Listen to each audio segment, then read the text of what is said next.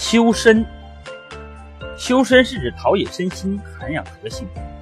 修身对人生的重要性不言而喻。儒家自孔子开始就十分重视修身。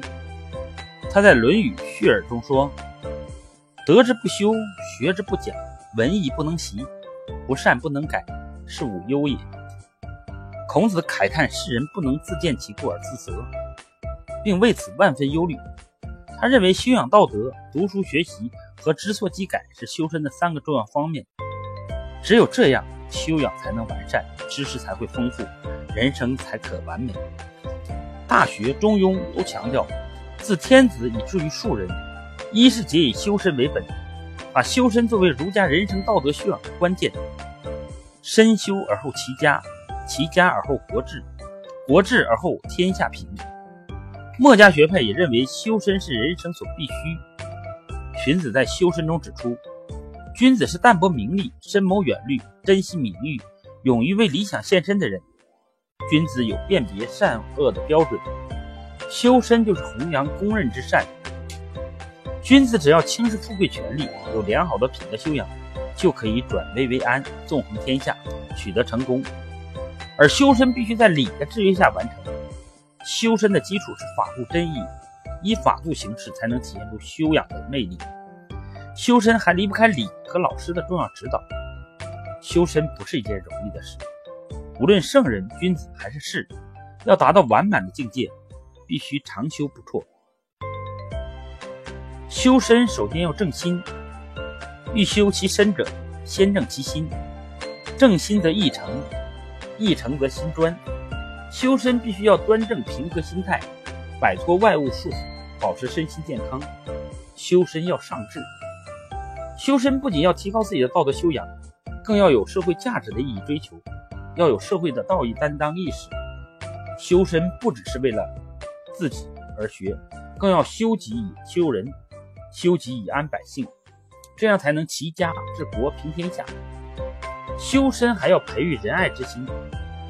中庸问政章中说：“故君子不可以不修身，思修身不可以不事亲，思事亲不可以不知人，思知人不可以不知天。”如果自己要获得更高的发展，一定要谨守家庭伦理，把家庭基础经经营好。而且这种人心不只局限于孝敬亲族，仁者必须使一切人事。皆得其所。修身的重要途径是向学。孔子说得好：“好人不好学，其必也愚；好知不好学，其必也荡；好信不好学，其必也贼；好直不好学，其必也简；好勇不好学，其必也乱；好刚不好学，其必也狂。”唯有学习与思考相融，才会不断提高自身的修养。修身更要反求诸己。自省其身，自省其境，自省其道，自省其德，自觉革新，臻于至善。修身并不难，但也不易，关键在于自我约束，自觉自省。孟子说：“人杰可以为尧舜。”孟子告子下记载，曹交问孟子：“人人都可以成为尧舜，有这样的说法吗？”孟子肯定的回答：“有。”曹交困惑不解地问：“我听说文王身高十尺，成汤身高九尺，如今我也有九尺四寸多高，却只会饱食终日。像我这样的人，也能成为尧舜吗？”孟子告诉他：“学习尧舜，不是不能做，而是不去做。尧舜之道，不过就是孝悌而已。你穿上尧的衣服，说尧所说的话，做尧所做的事。”你这样就成为尧了。你穿上桀的衣服，说桀所说的话，做桀所做的事，这样就成为桀了。